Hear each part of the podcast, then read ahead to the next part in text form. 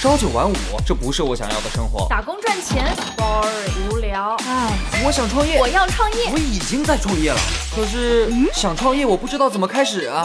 产品流量、商业模式这些我都不是很懂啊。营销管理、运营、销售，这这里头学问太大了，怎么办啊？想创业不懂项目挑选，想经商不知商业技巧。乐客独角兽创业导师崔磊，商业小纸条苏南为您一一解答，一一解答。欢迎进入今天的创业找崔磊。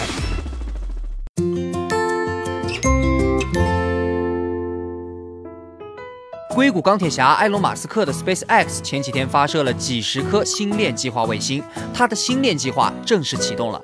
那么星链计划到底是个什么计划？未来前景又如何呢？技术先进的项目是否就能完全占领市场？产品与客户需求之间到底是什么关系呢？有请崔磊，有请崔磊。星链计划啊，是硅谷钢铁侠埃隆·马斯克的一个非常大胆的全球网络项目。说白了，就是向太空中发射卫星，来实现覆盖全球的 WiFi 网络接入。如果马斯克的这个计划能实现的话，你在任何地方都能去链接他的无线网络，听起来是很美好啊。但是我个人是不看好星链计划的，最起码在中国，他没有机会。为什么呢？我先说个故事。二十世纪九十年代的时候，手机在全世界各个国家开始普及。当时可不像现在这个咱们用的什么智能手机，那个手机还是个打电话的啊，专业说法叫做功能机。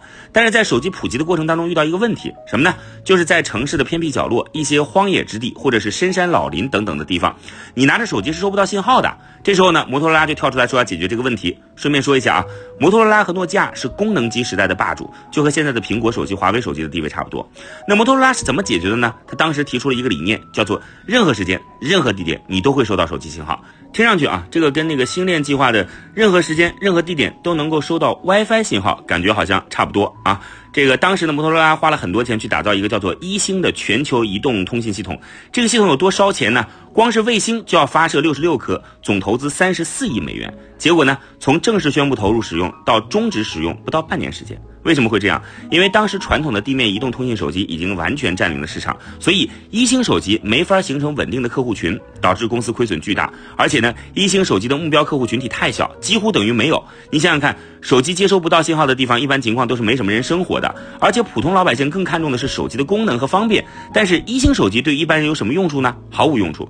更重要的是啊，这个手机的价格它还特别贵啊，最便宜的也要三千美元啊！你想想看，那可是九几年啊，相当于你现在花几万美元啊，十几万人民币买了部手机，你说谁没事买这玩意儿？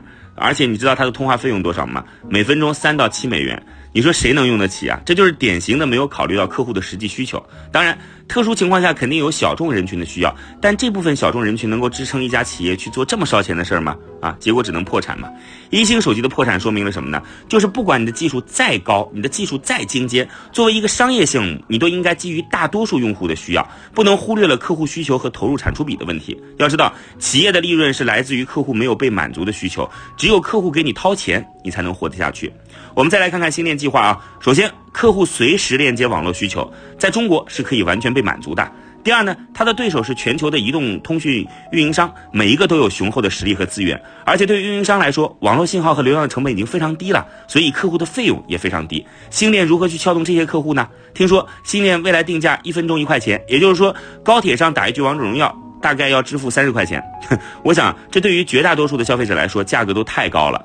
这么高的价格。跟星链前期投入成本高很大关联。星链计划是要发射超过一万颗人造通讯卫星，这么看来，要降低成本几乎没有可能。我认为，我们中国这种移动网络发达到天涯海角、信号无死角的市场，星链计划几乎没有机会。不是我唱衰埃隆·马斯克啊，从至今没有实现盈利的电动汽车品牌特斯拉今年的情况来看，它面临的挑战非常大。特斯拉股票最近半年跌了百分之五十，要知道，这是一家一直还在亏钱的企业啊。跌掉的市值是极度影响投资人信心的，信心可是比黄金更重要啊！接下来他能不能拿到融资、拿到钱为星链持续输血，恐怕是个巨大的问题。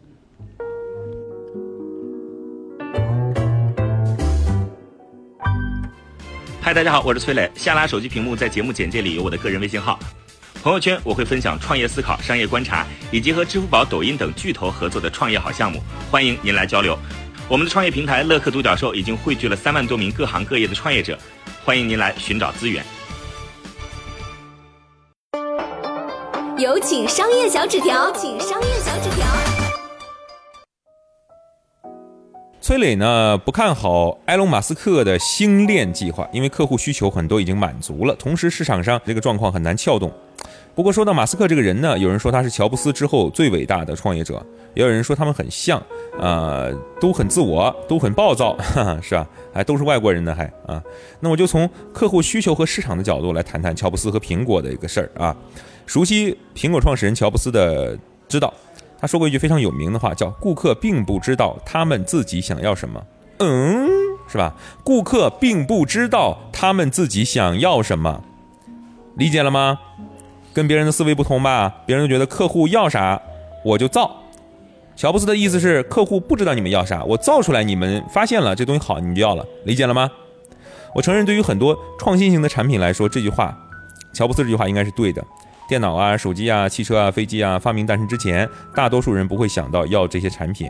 比如说一个经典的故事，福特汽车创始人亨利·福特说过：“他说，如果我去问顾客想要什么。”在那个年代，他们都告诉我，他们想要一匹跑得更快的马，嘿，对吧？确实，这句话在新产品诞生之前很有道理。但如果你的产品做出来以后，竞争对手逐渐多起来，这时候客户看什么呢？很简单了吧？如果大家都是马，啊，你有汽车，当然看你汽车。如果汽车多了，那看谁汽车造得好嘛？看谁汽车卖的便宜嘛？看谁汽车更讨喜嘛？如果你不能做到这样，就算你产品被发明出来、创造出来，那么你的企业仍然可能会失败。我们再回到乔布斯身上，他这样的人能够同时开创个人电脑时代和智能手机时代，确实是天才中的天才。但他本人的思想呢，也给苹果带来了其实很大的问题，或者叫做隐患。客户需求是个经典的商业话题。这里，小纸条老师提到了苹果创始人乔布斯开创个人电脑时代和智能手机时代。但人非圣贤，孰能无过？乔布斯当年究竟给苹果带来了什么问题呢？我们来讲讲。他犯过的一些重大失误，别喷我啊，别喷我，咱们就事论事。首先，一九八四年，苹果公司推出著名的 Mac 电脑 Mac 啊，当时苹果电脑呢具有非常领先的图形界面操作系统，IBM 公司当时操作系统用的还是微软公司的命令行界面系统啊，你操作电脑跟程序员写代码似的，就类似于那种 DOS 一样，点点儿，啪啪啪，一行字儿，啪一输，哦，电脑嘿，打开一程序，是吧？费劲呢，门槛很高啊。我想这种电脑放你面前，你肯定是啊头发都掉了，对吧？如果你没学过电脑，没学过编程，是吧？那么我们跟程序员不是一个水平啊，对吧？程序员的脑袋多凉快呀，是吧？我们是普通人，对不对？所以苹果的 Mac 电脑一推出，Mac 一推出，受到市场的热捧，大家争相购买，因为操作简单，大大降低了人类使用电脑的门槛儿，促进个人电脑普及，受欢迎嘛。虽然苹果创造出了新产品，但是人家微软它也不是吃素的。比尔盖茨一看，嚯，你能整这玩意儿，我不能整吗？你以为我是吃素的吗？我模仿，搞。一九八五年，微软推出了图形界面 Windows，哎，是吧？一九八五年啊，那可不是你用的 Windows 九五、Windows 九八，那很早很早的时候，就是鼠标点点，哎，啪嗒，打开一程序，是吧？Windows 虽然在技术上面比不上成呃这个苹果当时的这个这个先进程度，但微软更加重视市场。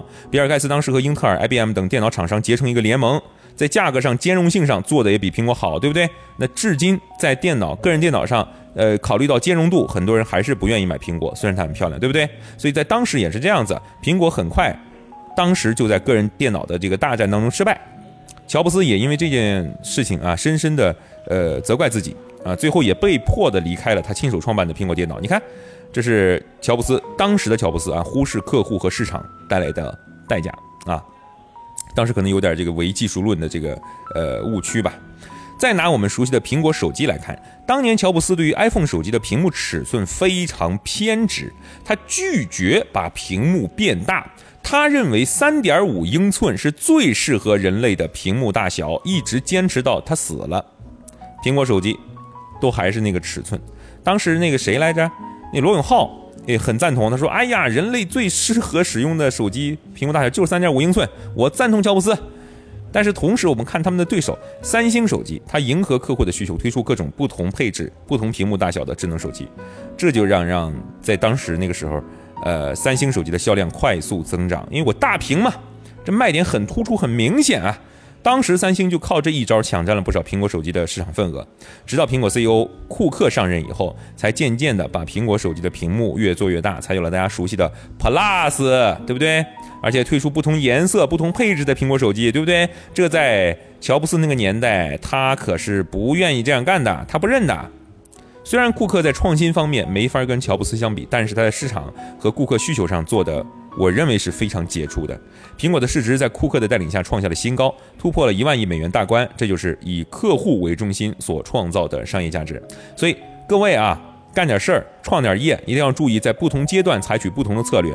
创业初期，乔布斯这样的产品经理型的这种人，是一家公司从零到一的关键创造者。这时候更重要的是挖掘。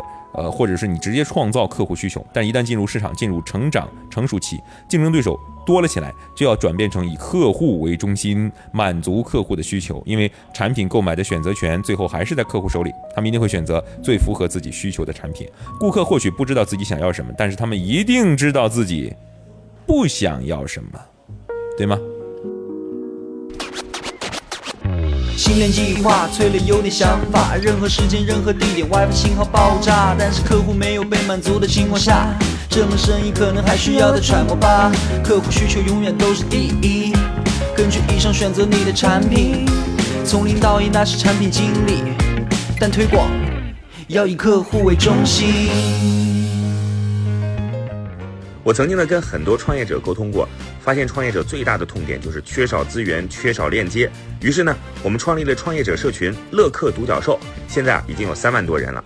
有人在这找到了创业机会，找到了客户、渠道商、投资人。下拉手机屏幕，在节目简介里边有我的个人微信号，我在社群等你。